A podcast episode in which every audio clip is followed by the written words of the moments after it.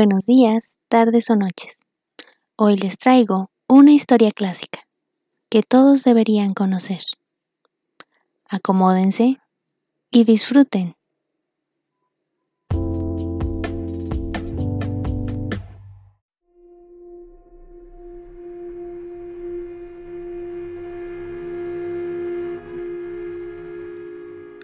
El Monte de las Ánimas de Gustavo Adolfo Becker La noche de difuntos me despertó a no sé qué hora el doble de las campanas. Su tañido, monótono y eterno me trajo a las mientes esta tradición que oí hace poco en Soria. Intenté dormir de nuevo. Imposible. Una vez aguijoneada la imaginación es un caballo que se desboca y al que no sirve tirarle de la rienda. Por pasar el rato me decidí a escribirla, como en efecto lo hice. Yo la oí en el mismo lugar en que acaeció, y la he escrito volviendo algunas veces la cabeza con miedo cuando sentía crujir los cristales de mi balcón, estremecidos por el aire frío de la noche. Sea de ello lo que quiera, ahí va como el caballo de copas. Atad los caballos, Haced la señal con las trompas para que se reúnan los cazadores y demos la vuelta a la ciudad. La noche se acerca, ese día de todos los santos, y estamos en el monte de las ánimas. Tan pronto. Hacer otro día no dejará yo de concluir con ese rebaño de lobos que las nieves del Moncayo han arrojado a sus madrigueras. Pero hoy es imposible. Dentro de poco sonará la oración de los templarios y las ánimas de los difuntos comenzarán a tañer las campanas en la iglesia del monte. En esa capilla ruinosa. ¿Quieres asustarme? No, hermosa prima. Tú ignoras cuánto sucede en este país, porque aún no hace un año que has venido a él desde muy lejos. Refrena tu yegua. Yo también pondré la mía al paso, y mientras dure el camino te contaré esa historia. Los pajes se reunieron en alegres y bulliciosos grupos. Los condes de Borges y Alcudiel montaron en sus magníficos caballos y todos juntos siguieron a sus hijos Beatriz y Alonso, que precedían la comitiva a bastante distancia. Mientras duraba el camino, Alonso narró en estos términos la prometida historia.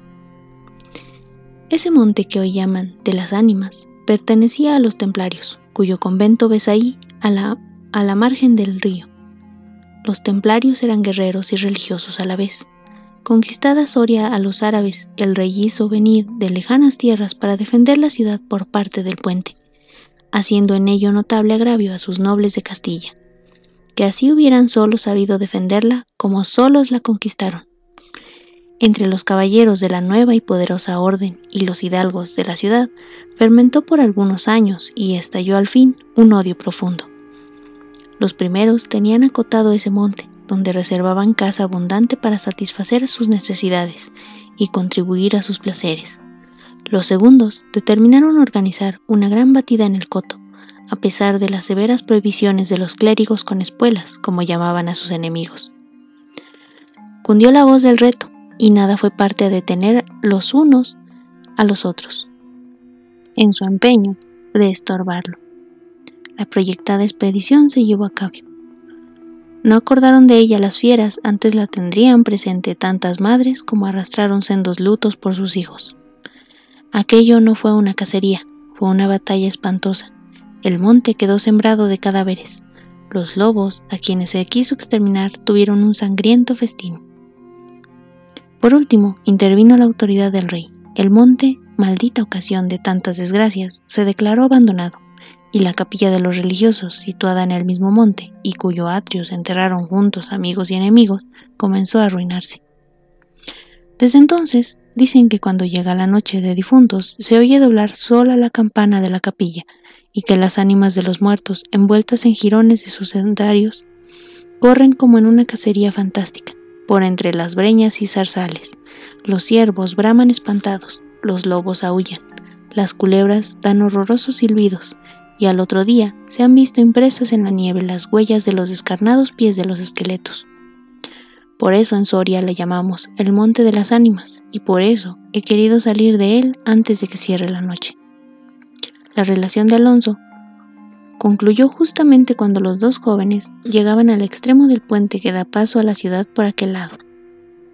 Allí esperaron al resto de la comitiva, la cual, después de incorporársele a los dos jinetes, se perdió por entre las estrechas y oscuras calles de Soria. Los servidores acababan de levantar los manteles. La alta chimenea gótica del palacio de los condes de Alcudiel despedía un vivo resplandor, iluminando algunos grupos de damas y caballeros que alrededor de la lumbre conversaban familiarmente, y el viento azotaba los emplomados vidrios de las ojivas del salón. Solas, dos personas parecían ajenas a la conversación general, Beatriz y Alonso. Beatriz seguía con los ojos, absorta en un vago pensamiento los caprichos de la llama. Alonso miraba el reflejo de la hoguera chispear en las azules pupilas de Beatriz. Ambos guardaban hacía rato un profundo silencio.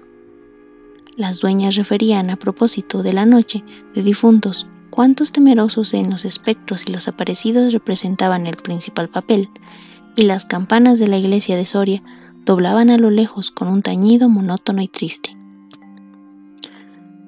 Hermosa prima, exclamó al fin Alonso rompiendo el largo silencio en que se encontraban. Pronto vamos a separarnos, tal vez para siempre las áridas llanuras de Castilla, sus costumbres toscas y guerreras, sus hábitos sencillos y patriarcales. Sé que no te gustan, he oído suspirar varias veces. ¿Acaso por algún galán de tu lejano señorío? Beatriz hizo un gesto de fría indiferencia. Todo carácter de mujer se reveló en aquella desdeñosa contracción de sus delgados labios tal vez por la pompa de la corte francesa donde hasta aquí has vivido, se apresuró a añadir el joven. De un modo u otro presiento que no tardaré en perderte. Al separarnos, quisiera que llevases una memoria mía. ¿Te acuerdas cuando fuimos al templo a dar gracias a Dios por haberte devuelto la salud que viniste a buscar a esta tierra? El joyel que sujetaba la pluma de mi gorra cautivó tu atención Qué hermoso estaría sujetando un velo sobre tu rostro y tu oscura cabellera. Ya he aprendido el de una desposada. Mi padre se lo regaló a la que me dio el ser y ella lo llevó al altar. ¿Lo quieres? No sé en el tuyo, contestó la hermosa, pero en mi país una prenda recibida compromete una voluntad. Solo en un día de ceremonia debe aceptarse un presente de manos de un deudo que aún puede ir a Roma sin volver con las manos vacías. El acento helado con que Beatriz pronunció estas palabras turbó un momento al joven, que después de serenarse dijo con tristeza, Lo sé, prima, pero hoy se celebran todos los santos, y el tuyo entre todos. Hoy es día de ceremonias y presentes. ¿Quieres aceptar el mío? Beatriz se mordió ligeramente los labios y extendió la mano para tomar la joya, sin añadir palabra. Los dos jóvenes volvieron a quedarse en silencio y volvióse a oír la cascada de voz de las viejas que hablaban de brujas y trastagos, y el zumbido de aire que hacía crujir los vidrios de las ojivas, y el triste y monótono doblar de las campanas. Al cabo de algunos minutos, el interrumpido diálogo tornó a anudarse de este modo. Y antes que concluya el Día de Todos los Santos, en que así como el tuyo se celebra el mío, y puedes, sin atar tu voluntad, dejarme un recuerdo, ¿No lo harás? dijo él, clavando una mirada en la de su prima, que brilló como un relámpago, iluminada por un pensamiento diabólico. ¿Por qué no? Exclamó ésta llevándose la mano al hombro derecho como para buscar alguna cosa entre los pliegues de su ancha manga de terciopelo bordado de oro. Después, con una infantil expresión de sentimiento, añadió, ¿Te acuerdas de la banda azul que llevé hoy a la cacería y que, por no sé qué emblema de su color, ¿Me dijiste que era la divisa de tu alma? Sí. Pues se ha perdido. Se ha perdido y pensaba que de dejártela como un recuerdo. ¿Se ha perdido? ¿Y dónde? preguntó Alonso, incorporándose de su asiento con una indescriptible expresión de temor y esperanza. Mm, no sé, en el monte acaso. En el monte de las ánimas, murmuró palideciendo y dejándose caer sobre el sitial en el monte de las ánimas. Luego prosiguió con voz entrecortada y sorda. Tú lo sabes, porque todo lo habrás oído mil veces en la ciudad. En toda Castilla me llaman el rey de los cazadores. No habiendo aún podido probar mis fuerzas en los combates como mis ascendentes, he llevado a esta diversión imagen de la guerra, todos los bríos de mi juventud, todo el ardor heredado de mi raza. La alfombra que pisan tus pies son despojos de fieras que han muerto por mi mano. Yo desconozco sus guaridas y sus costumbres, y he combatido con ellas de día y noche a pie, a caballo, solo y en batida, y nadie dirá que me ha visto huir del peligro, en ninguna ocasión.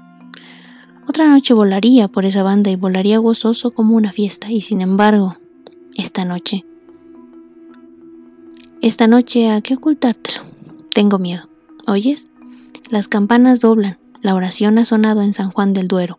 Las ánimas del monte comenzarán ahora a levantar sus amarillentos cráneos de entre las malezas que cubren sus fosos las ánimas, cuya sola vista puede helar de horror la sangre del más valiente, tornar sus cabellos blancos o arrebatarle el torbellino de sus fantásticas carreras, como una hoja que arrastra el viento sin que se sepa dónde. Mientras el joven hablaba, una sonrisa imperceptible se dibujó en los labios de Beatriz, que cuando hubo concluido, exclamó con un tono indiferente mientras atizaba el fuego del hogar, donde saltaba y crujía la leña, arrojando chispas de mil colores. Oh, eso de ningún modo. Qué locura. Ir ahora al monte por semejante friolera. Una noche tan oscura, noche de difuntos y cuajando el camino de los lobos. Al decir esta última frase, la recargó de un modo tan especial que Alonso no pudo menos que comprender toda su amarga ironía. Movido como un resorte, se puso de pie, se pasó la mano por la frente como para arrastrarse todo el miedo de su cabeza y no en su corazón, y con voz firme exclamó dirigiéndose a la hermosa que estaba aún inclinada sobre el hogar, entreteniéndose en revolver el fuego. Adiós, Beatriz. Hasta pronto. Alonso, Alonso, dijo ésta volviéndose con rapidez, pero cuando quiso aparentó o querer detenerle, el joven había desaparecido. A los pocos minutos se oyó el rumor de un caballo que se alejaba al galope. La hermosa, con una radiante expresión de orgullo satisfecho que coloreó sus mejillas, prestó atento oído a aquel rumor que se debilitaba, que se perdía y que se desvaneció al último. Las viejas, en tanto, continuaban con sus cuentos de ánimas aparecidas. El aire zumbaba en los vidrios del balcón y las campanas de la ciudad doblaban a lo lejos. Habían pasado una hora, dos, Tres, la medianoche, estaba a punto de sonar, y Beatriz se retiró a su oratorio. Alonso no volvía, cuando menos de una hora pudiera haberlo hecho. Habrá tenido miedo, exclamó la joven cerrando su libro de oraciones y encaminándose a su lecho, después de haber intentado inútilmente murmurar alguno de los rezos de la iglesia consagrada para el día de difuntos a los que ya no existen. Después de haber apagado la lámpara y cruzado las dobles cortinas de seda, durmió. Se durmió con un sueño inquieto, ligero y nervioso. Las doce sonaron en el reloj de postigo. Beatriz oyó entre sueños vibraciones de campanas, lentas, sordas, tristísimas, y entreabrió los ojos. Creía haber oído a par de ellas pronunciar su nombre, pero lejos, muy lejos, y por una voz ahogada y doliente. El viento gemía en los vidrios de la ventana. Será el viento, dijo, y poniéndose la mano sobre el corazón, procuró tranquilizarse, pero su corazón latía cada vez más con más violencia. Las puertas de su alerce del oratorio habían crujido sobre sus goznes con un chillido agudo, prolongado y estridente. Primero unas y luego las otras más cercanas. Todas las puertas que daban paso a su habitación iban sonando por su orden estas con un ruido sordo y grave, aquellas con un lamento largo y crispador. Después, silencio. Un silencio lleno de rumores extraños, el silencio de la medianoche, con un murmullo monótono de agua distante, lejanos a ladridos de perros, voces confusas, palabras inteligibles, ecos de pasos que van y vienen, crujir de ropas que se arrastran, suspiros que se ahogan, respiraciones fatigosas que casi no se sienten, estremecimientos involuntarios que anuncian la presencia de algo que no se ve y cuya aproximación se nota, no obstante, en la oscuridad. Beatriz, inmóvil y temblorosa, adelantó la cabeza fuera de las cortinillas y escuchó un momento. Oía mil ruidos, diversos. Se pasaba la mano por la frente. Tornaba a escuchar nada. Silencio. Veía con esa fosforescencia de la pupila en la crisis nerviosas como bultos que se movían en todas direcciones, y cuando dilatándola la fijaba en un punto, nada de oscuridad. Las sombras impenetrables. Bah, exclamó, volviendo a recostar su hermosa cabeza sobre la almohada de raso azul del lecho. Soy tan miedosa con esas pobres gentes cuyo corazón palpita de terror bajo una armadura al oír una conseja de parecidos y cerrando los ojos intentó dormir, pero en vano. Había hecho un esfuerzo sobre sí misma. Pronto volvió a incorporarse, más pálida, más inquieta, más aterrada. Ya no era una ilusión. Las colgaduras del brocado de la puerta habían rozado al separarse, y unas pisadas lentas sonaban sobre la alfombra. El rumor de aquellas pisadas era sordo, casi imperceptible, pero continuado, y a su compás se oía crujir una cosa como madera o hueso y se acercaban, se acercaban, y se movió el reclinatorio que estaba a la orilla de su lecho. Beatriz lanzó un grito agudo, y arrebotándose la ropa que le cubría, escondió la cabeza y contuvo el aliento. El aire azotaba los vidrios del balcón, el agua de la fuente lejana caía, y caía con un rumor eterno y monótono. Los ladridos de los perros se dilataban en las ráfagas de aire, y las campanas de la ciudad de Soria unas cerca, otras distantes, doblaban tristemente por las ánimas de los difuntos.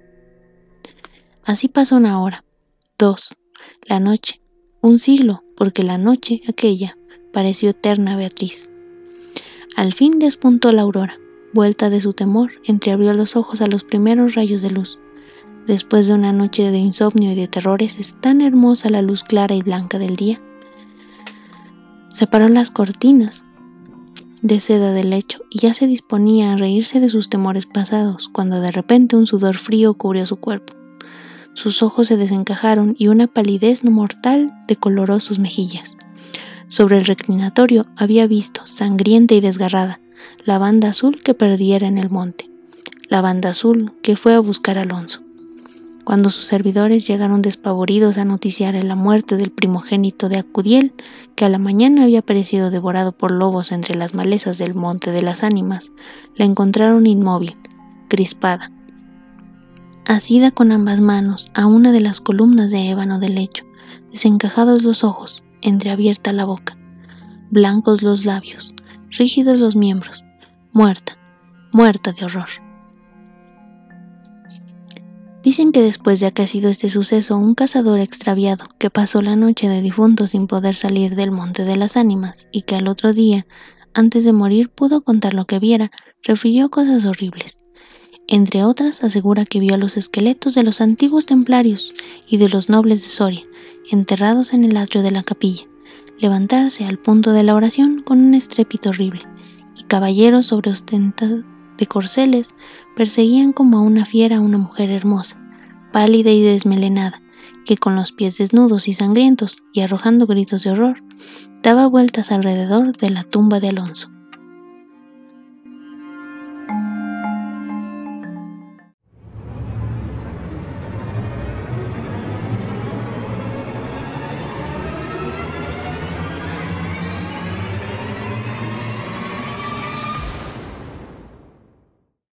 Y bien, ¿qué les pareció?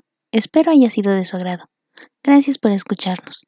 Si deseas conocer un poco más acerca de mis gustos, puedes seguirme en mi Instagram, también en TikTok, en YouTube y por supuesto en mi blog personal. Todos con el nombre El Librero de Beth. Muchas gracias y nos vemos la próxima.